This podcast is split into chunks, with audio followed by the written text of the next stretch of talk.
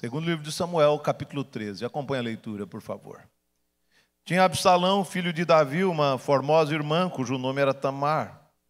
Aminon, filho de Davi, se enamorou dela. Angustiou-se Aminon por Tamar, sua irmã, a ponto de adoecer, pois sendo ela virgem, parecia-lhe impossível fazer-lhe coisa alguma. Tinha, porém, Aminon, um amigo cujo nome era Jonadab, filho de Simeia, irmão de Davi. Jonadab era um homem muito sagaz. E ele lhe disse: Por que tanto emagreces de dia para dia, ó filho do rei? Não o dirás? Então lhe disse Aminon: Amo Tamar, irmã de Absalão, meu irmão. Disse-lhe Jonadab: Deita-te na tua cama e finge-se doente. Quando teu pai vier visitar-te, diz-lhe: Peço-te que minha irmã Tamar venha e me dê de comer pão, pois vendo-a eu preparar minha comida, comerei da sua mão. Deitou-se, pois, Aminon e fingiu-se doente. Vindo o rei visitá-lo, Aminon lhe disse: Peço-te que minha irmã Tamar venha e prepare dois bolos à minha presença, para que eu coma da sua mão. Então Davi mandou dizer a Tamar em sua casa: Vai à casa de Aminon, teu irmão, e faz-lhe comida. Foi Tamar à casa de Aminon, seu irmão, e ele estava deitado.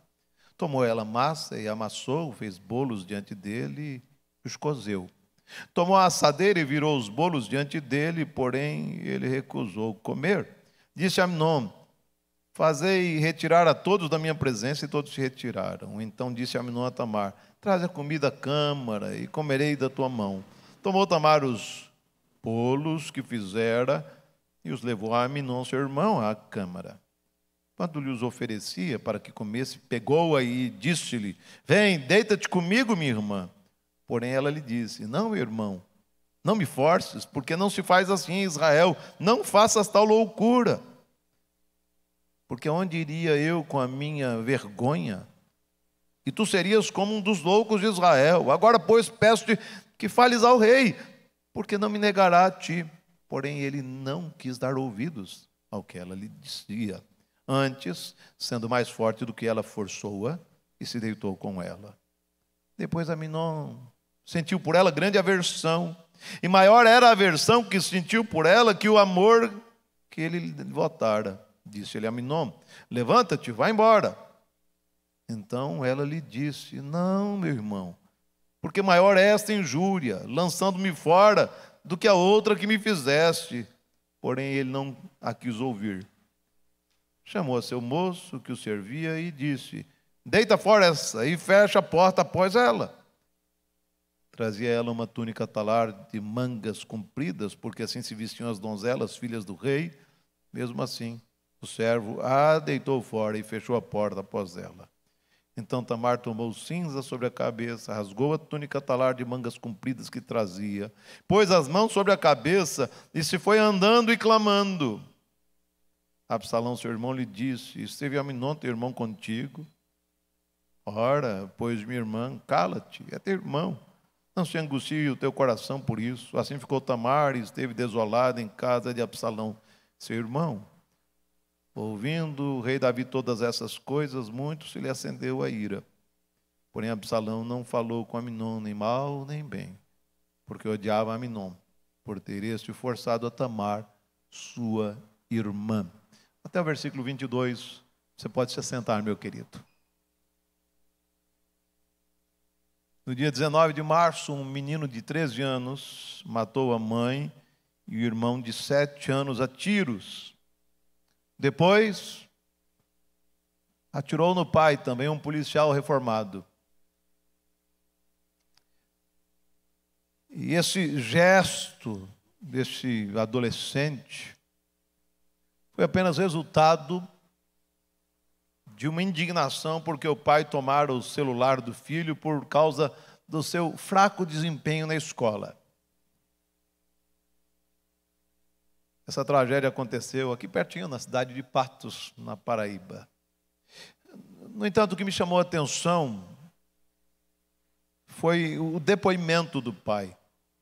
Ele declarou à imprensa que o seu filho era um bom menino. e que ele foi levado a cometer tamanho desatino, influenciado por filmes, por jogos e pelos amigos. Conquanto entenda que filmes, jogos e amigos têm o poder de influenciar adolescentes e jovens, ainda assim, eu entendo que nós não podemos ser tão simplistas. Curiosamente, em nenhum momento o pai admitiu que a família falhou na criação do filho. Em nenhum momento ele fez uma afirmação demonstrando que havia problemas na família. E muitas vezes, queridos, o comportamento dos filhos revela simplesmente que a família é uma família disfuncional, que precisa ser cuidadosamente tratada. E por falar em família disfuncional, quero visitar com você a família do segundo rei de Israel. Como sabemos, o rei Davi pecou contra o Senhor quando adulterou com Batseba e patrocinou a morte de Urias. Mas o seu pecado, que ficou por algum tempo encoberto, foi descoberto, o rei foi desmascarado quando o Senhor enviou o profeta Natan. E mais do que desmascarar o rei, o profeta anunciou que ele sofreria as consequências dos seus atos. Como vimos, o seu filho caçula adoeceu gravemente e morreu. Mas a morte do filho caçula de Davi foi apenas o prenúncio dos problemas que estavam por vir. E lendo o texto que temos em mãos, descobrimos que a família do rei Davi começou a desmoronar depois do seu envolvimento com Batseba. O texto que lemos traz uma história perturbadora. Descobrimos que o filho primogênito de Davi se apaixonou por sua meia-irmã e queria tê-la ao seu lado a qualquer custo. Eu quero convidá-lo a visitar essa triste história envolvendo Aminon e Tamar. Uma história que revela quão facilmente podemos desagradar a Deus quando damos vazão aos desejos descontrolados do nosso coração. Quero pensar sobre alguns fatos que estão aí descritos no texto com muita vividez por parte do cronista. Primeiro fato que eu quero destacar. Lendo os versículos 1 e 2, descobrimos que Aminon se apaixonou por sua meia-irmã. Leia comigo, por favor. Versículos 1 e 2. Vamos lá? Tinha Absalão, filho de Davi, uma formosa irmã cujo nome era Tamar. Aminon, filho de Davi, se enamorou dela. Continue lendo dois agora. Angustiou-se Aminon por Tamar, sua irmã, a ponto de adoecer, pois sendo ela virgem, parecia-lhe impossível fazer-lhe coisa alguma. Então, primeiro fato, Aminon se apaixonou por sua meia-irmã. O cronista nos dá conta de que o filho mais velho do rei de Israel, o filho mais velho de Davi, o primogênito de Davi, ou seja, o príncipe herdeiro, porque esse seria o processo natural naquele momento, com a morte de Davi, certamente Aminon seria pensando apenas no processo sucessório, seria naturalmente o futuro rei de Israel. Ele se apaixonou por Tamar, que era uma jovem muito formosa. O texto bíblico diz que ele angustiou-se. Ficou tão apaixonado por ela que adoeceu. Segundo o versículo 4, ele começou a perder peso. Estava emagrecendo dia a dia por causa dos desejos do seu coração. Note que, por convenção social ou porque sabia que ela era virgem, Aminon concluiu que não deveria tocá-la. E o cronista, no versículo 2 diz que parecia-lhe impossível fazer-lhe coisa alguma, dando-nos a impressão de que o desejo dele era apenas sensual e sexual. Mas ele apaixonou-se pela sua meia-irmã. Esse é o primeiro fato. O segundo fato que você pode encontrar aí. Queria que você lesse o versículo 3 comigo, só o versículo 3. Vamos ler? Tinha, porém, Aminon um amigo cujo nome era Jonadab. Eu queria ouvir a igreja. Vamos ler, vou começar de novo. Tinha, porém, Aminon, um amigo, cujo nome era Jonadab, filho de Simeia, irmão de Davi. Jonadab era um homem o quê? Muito sagaz.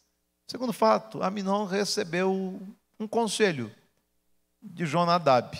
Aminon tinha um amigo chamado Jonadab, na verdade esse amigo era seu primo.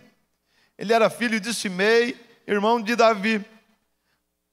E Jonadab demonstrou preocupação ao ver a situação de Aminon. Percebeu que ele estava perdendo peso, estava emagrecendo, como se estivesse adoecido. E descobriu dos lábios de Aminon que ele estava apaixonado por Tamar. E Jonadab se aproximou dele e deu o seguinte conselho: finja-se doente. E demonstre isso, porque em tempo oportuno o rei poderá enviar Tamar para cuidar de você.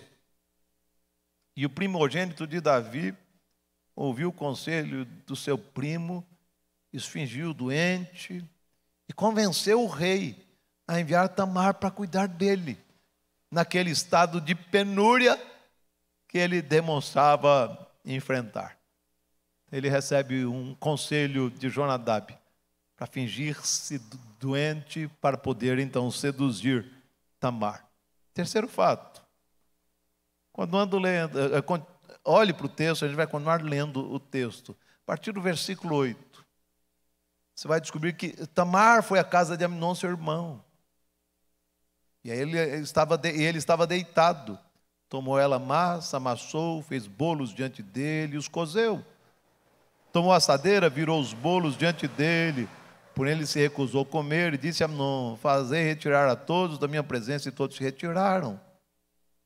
Então disse Amnon a Tamar: Traze a comida à câmara, comerei da tua mão. Tomou Tamar os bolos que fizeram, levou Amnon, seu irmão, à câmara. Terceiro fato é que Tamar obedeceu a ordem do rei e foi cuidar do seu irmão.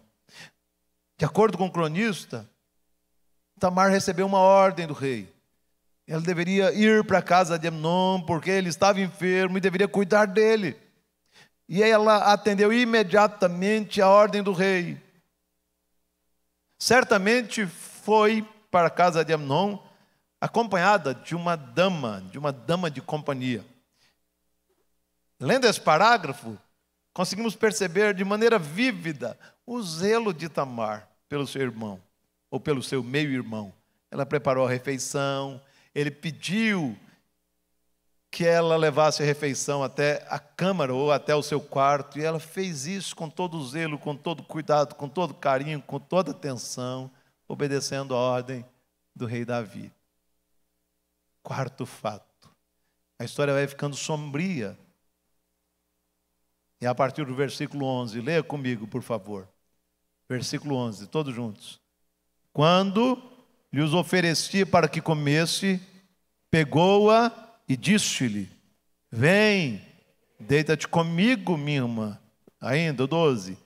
Porém, ela lhe disse: Não, meu irmão, não me forces, porque não se faz assim em Israel. Não faças tal loucura. Quarto fato: Aminon violentou a sua meia-irmã. Segundo o relato bíblico, Aminon fez tudo o que engenhosamente, maliciosamente Jonadab aconselhara. E quando Tamar levou a refeição à câmara ou ao seu quarto, ele agarrou-a, pediu que ela se deitasse com ele, Tamar resistiu, e é interessante se você ler do versículo 11 até o versículo 14, vai notar que ela usou alguns argumentos para tentar demover Aminon do seu maligno intento. Segundo o versículo 12, ela pediu que ele não a forçasse, não a violentasse, porque não era assim que se fazia em Israel. O incesto e o estupro eram condenados pela lei mosaica, e portanto os hebreus não deveriam praticá-los. Conquanto esse tipo de atitude fosse comum no mundo paganizado. Em Israel, as coisas não deveriam ser assim, as regras eram outras, os critérios eram aqueles estabelecidos por Deus, e ela usa esse argumento para impedir o avanço e a atitude inadequada do seu irmão. Tamar disse no versículo 12 ainda que aquela atitude era uma loucura.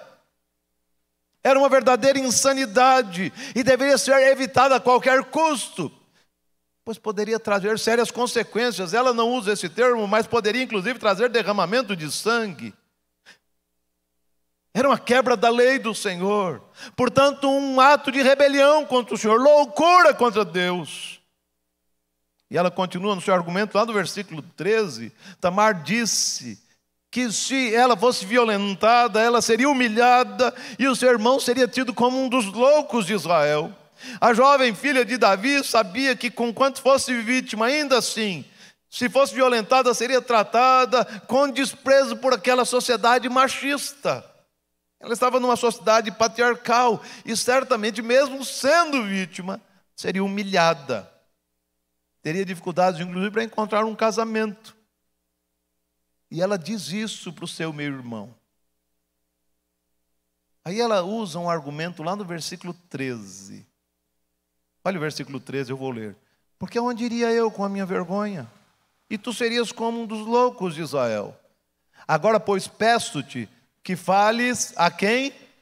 Ao rei, porque não me negará a ti. Tamar usa um quarto argumento, tentando impedir seu irmão a violente, a estupre. Tamar mandou a Minon pedir autorização ao rei para que eles ficassem juntos. E é engraçado, eu não sei se você percebeu, que ela não disse, peça autorização ao nosso pai, ou peça autorização ao nosso pai Davi. Ela não trata o rei de Israel como seu pai, nem pelo nome. Isso certamente aconteceu por causa do distanciamento que já existia dentro da própria casa e no relacionamento familiar. Davi casou-se com várias mulheres, teve vários filhos, e isso, sem dúvida nenhuma, sinaliza que aquela era uma família desfigurada, disfuncional e que estava cada vez mais distante do propósito de Deus para a família e do projeto divino para a família. Mas eh, Tamar fez o seguinte pedido a ele: olha, procure o rei e peça a minha mãe em casamento. E é estranho isso que ela fez, e talvez ela tenha agido dessa maneira para dissuadi-lo a estuprá-la. Como se estivesse dizendo: tem uma chance da gente ficar junto, se casar, tal, tal. Ou ela acreditava de fato que o pai daria sua mão em casamento ao seu meu irmão, porque desde o adultério com Batseba as coisas se tornaram relativas no meio daquela família. Até porque a lei proibia claramente aquele tipo de união, conforme Levítico 18, 9. Portanto, a impressão que dá é que quando ela sugeriu, procure o rei e peça minha mão, ela estava tentando ganhar tempo ou então ela estava sinalizando que de fato a família de Davi estava quebrada desde o seu adultério com Batseba. Tragicamente, o filho mais velho de Davi, o príncipe herdeiro de Israel, não deu ouvidos ao clamor de Tamar e a estuprou. É o que o versículo 14 diz. Leia comigo, por favor. Vamos lá? Porém ele. Leia, leia, por favor, vamos lá. Porém ele não quis dar ouvidos ao que ela lhe dizia. Antes, sendo mais forte do que ela, forçou-a e se deitou com ela. Quinto, quinto fato. Aminon humilhou a sua irmã. Confesso que enquanto relia essa história que é tão conhecida, eu visitei-a tantas vezes, e estava relendo-a, Fiquei revoltado com o comportamento de Aminon. Porque, como se não bastasse o estupro, depois de violentar a sua irmã, ele tratou-a como um simples objeto descartável. Versículo 15, veja o que diz o texto. Depois de violentá-la, Aminon sentiu por ela grande o quê? Aversão. Portanto, a gente percebe claramente que o desejo de Aminon era apenas sexual. Ele não tinha qualquer sentimento nobre por sua irmã ou por sua meia-irmã. Tanto que depois de deitar-se, satisfazendo seus instintos, ele sentiu aversão, nojo de Tamar. Se você observar o texto, ele não sentiu apenas aversão. Parte final do versículo 15. Disse-lhe Aminon: Levanta-te e o quê? Vá embora. Ele expulsou-a da sua casa. Expulsou-a da sua casa. E quando Tamar ouviu aquelas palavras da boca do seu meu irmão, sentindo-se humilhada, ela pediu que Aminon não a mandasse embora, porque isso seria ainda mais doloroso, mais humilhante, mais vexatório. Ele estava dizendo que não queria assumir qualquer responsabilidade. Por isso a descartou, como se fosse lixo ou qualquer objeto. Se você continuar lendo o texto, versículo 17, Olha a situação como vai se tornando cada vez mais humilhante para Tamar. Chamou seu servo, ao seu moço que o servia, e disse: Deita fora esta e fecha a porta após ela. Leia o 18, por favor. Trazia ela uma túnica tanlar de mangas compridas, porque assim se vestiam as donzelas filhas do rei. Mesmo assim, o servo a deitou fora e fechou a porta após ela. Aminon mandou seu servo expulsar Tamar da sua casa. E nem as roupas reais que ela usava impediram tamanho vexame. Portanto, sexto fato, Aminon não bastasse ter violentado sua irmã, humilhou-a plenamente. E aí agora encontramos Sexto fato que revela como Tamar se sentiu.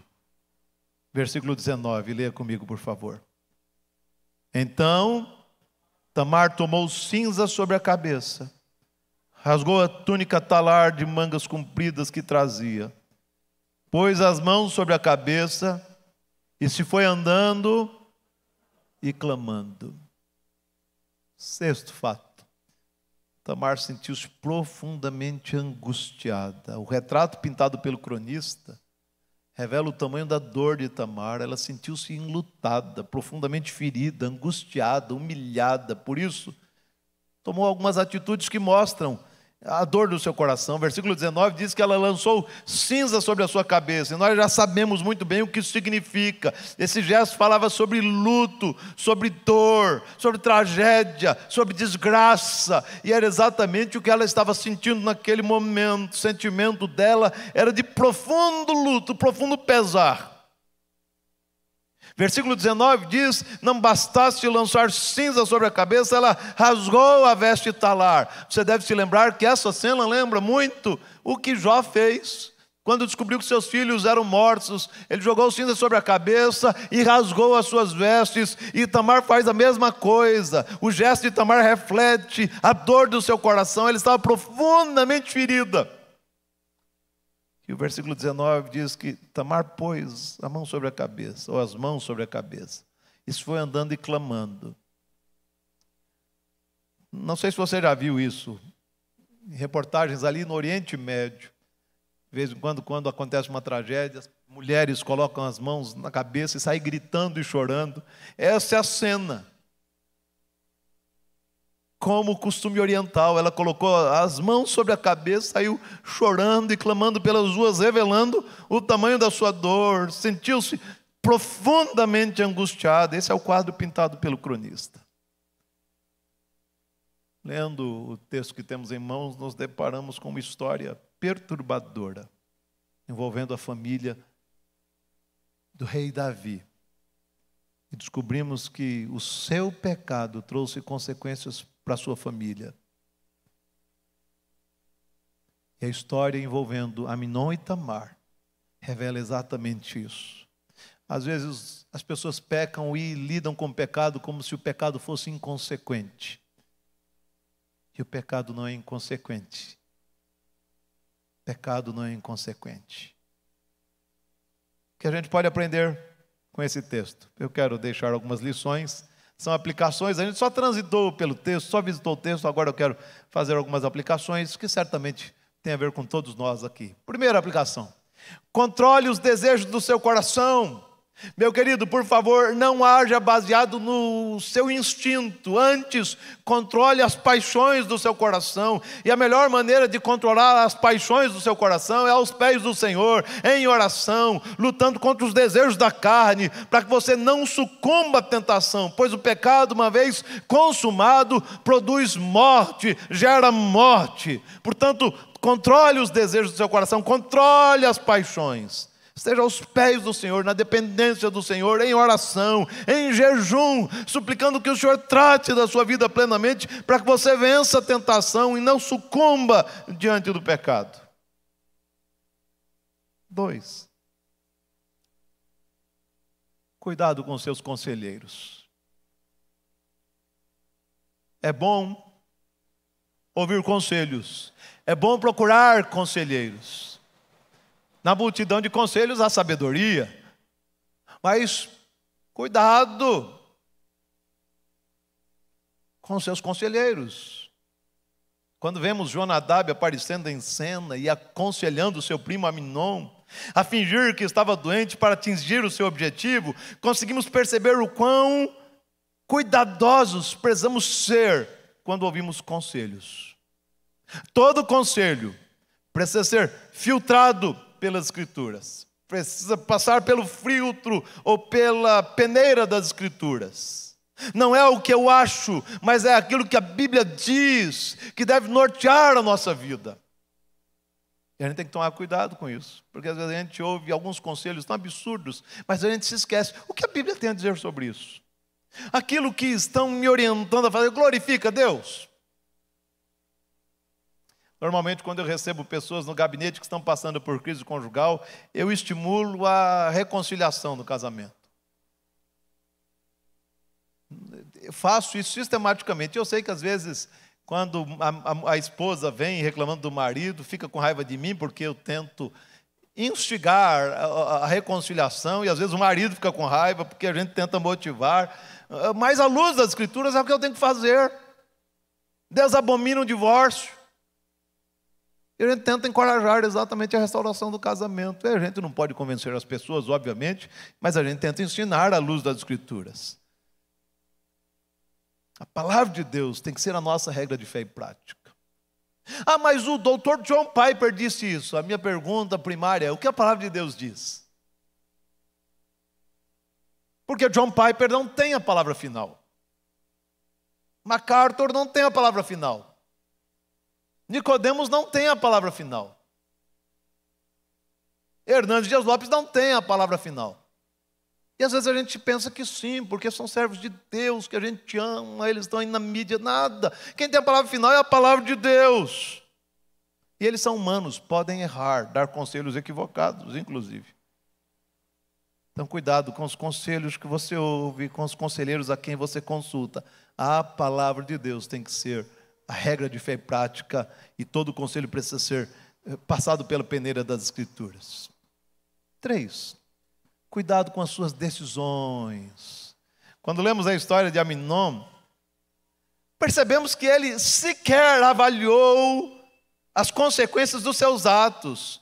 Veja, ele mentiu, estuprou, humilhou Tamar, e ele não sabia. Mas as suas atitudes estavam apontando para uma situação muito grave. Ele estava causando a, cavando a própria sepultura. Ele mente, violenta, humilha, e você fala: nossa, acabou com a vida de Tamar, e ele nem sabia, estava acabando com a própria vida, cavando a própria sepultura. Cuidado com as decisões tomadas, por causa dos desejos descontrolados do coração. Lembre-se, desejos descontrolados do coração podem arruinar a sua família, enfermar a igreja do Senhor, envergonhar o nome de Jesus e destruir a sua vida. Portanto, cuidado com as suas decisões. Quarto, cuide da sua família, meu querido, e não permita que ela desmorone. Se não cuidarmos da nossa família, certamente haveremos desmontada. Portanto, zele pela sua família, cuide do seu cônjuge, pastoreie o coração dos seus filhos, zele pela saúde espiritual do seu lar e coloque a cada instante o seu lar nas mãos do Senhor. Zele pela sua família, cuide da sua família aos pés do Senhor. Às vezes a gente se esquece disso. Oramos porque estamos passando em casa por uma crise financeira, por algumas dificuldades assim. Mas às vezes o problema é muito mais sério, é um problema espiritual. Há muito tempo os filhos não vêm à igreja, o cônjuge não tem compromisso com o Senhor, não tem vida piedosa, e às vezes a gente está preocupado apenas com uma questão periférica, quando o problema é mais profundo. Zele pela sua família, cuide do seu cônjuge, pastoreie o coração dos seus filhos, zele pela saúde espiritual do seu lar. Coloque a sua família cada instante nas mãos do Senhor. Se o Senhor não edificar a casa, em vão trabalham os que edificam. Ele tem que ser o alicerce do nosso lar, a pedra angular, a pedra fundamental da nossa família. Esteja aos pés do Senhor, para que a sua família não desmorone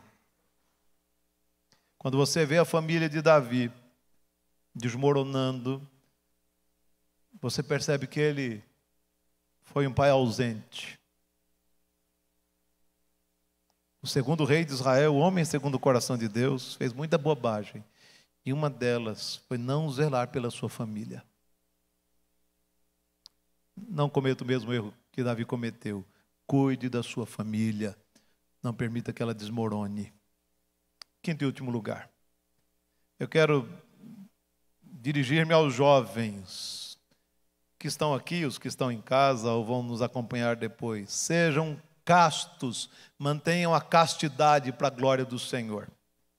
Eu sei que falar sobre castidade e virgindade em pleno século XXI parece algo sem propósito numa sociedade que não valoriza princípios e normas, mas lembre-se de que devemos preservar a castidade, a nossa castidade, para a glória do Senhor. Meninas, lembrem-se de que ceder aos caprichos e desejos de um jovem afoito pode transformá-la apenas num objeto e você pecará contra o Senhor.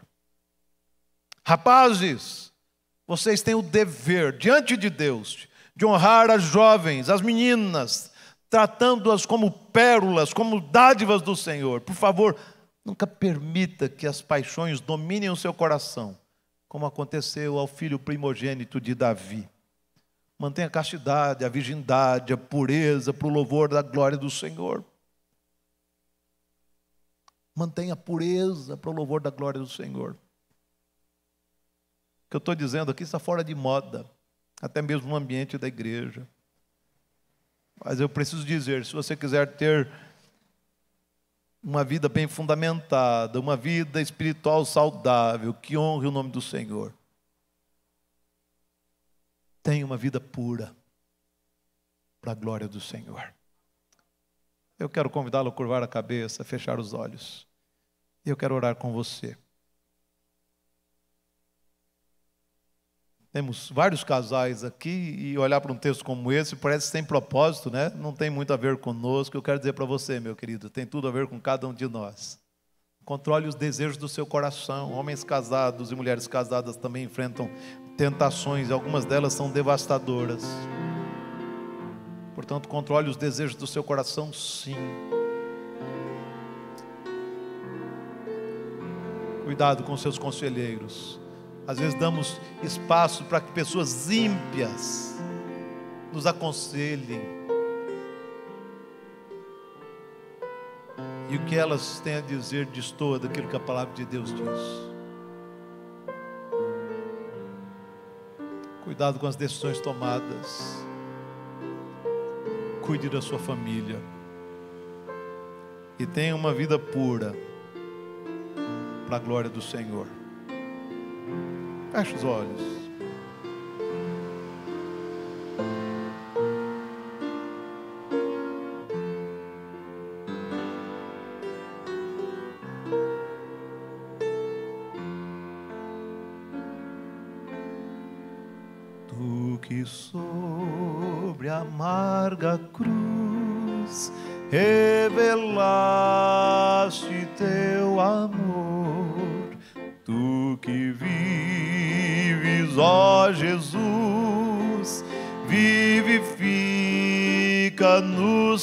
Senhor, vem, ó vem, Jesus, Senhor, nossas almas despertar com teu santo e puro amor.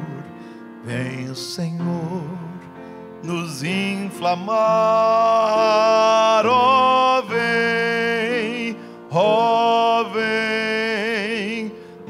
nossas almas inflamar.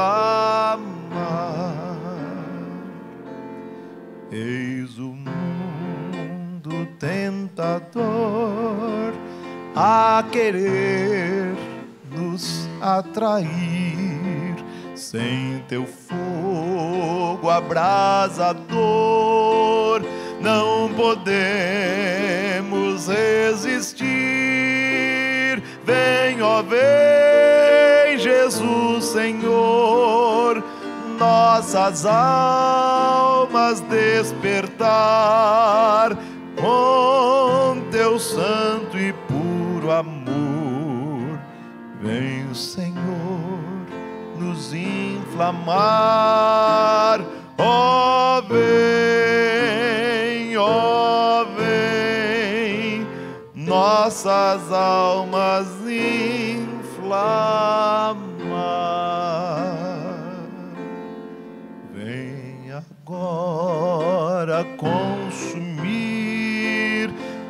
tudo quanto a Salvador quer altivo resistir ao teu brando e santo amor. Vem, ó, vem, Jesus Senhor, nossas almas despertar com teu santo e puro amor.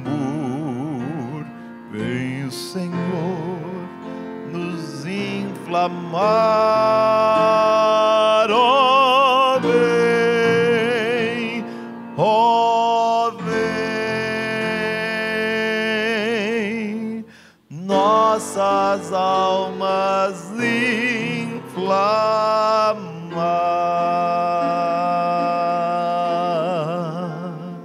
Senhor, transforma cada coração aqui, para que a nossa vida se torne plenamente agradável a Ti.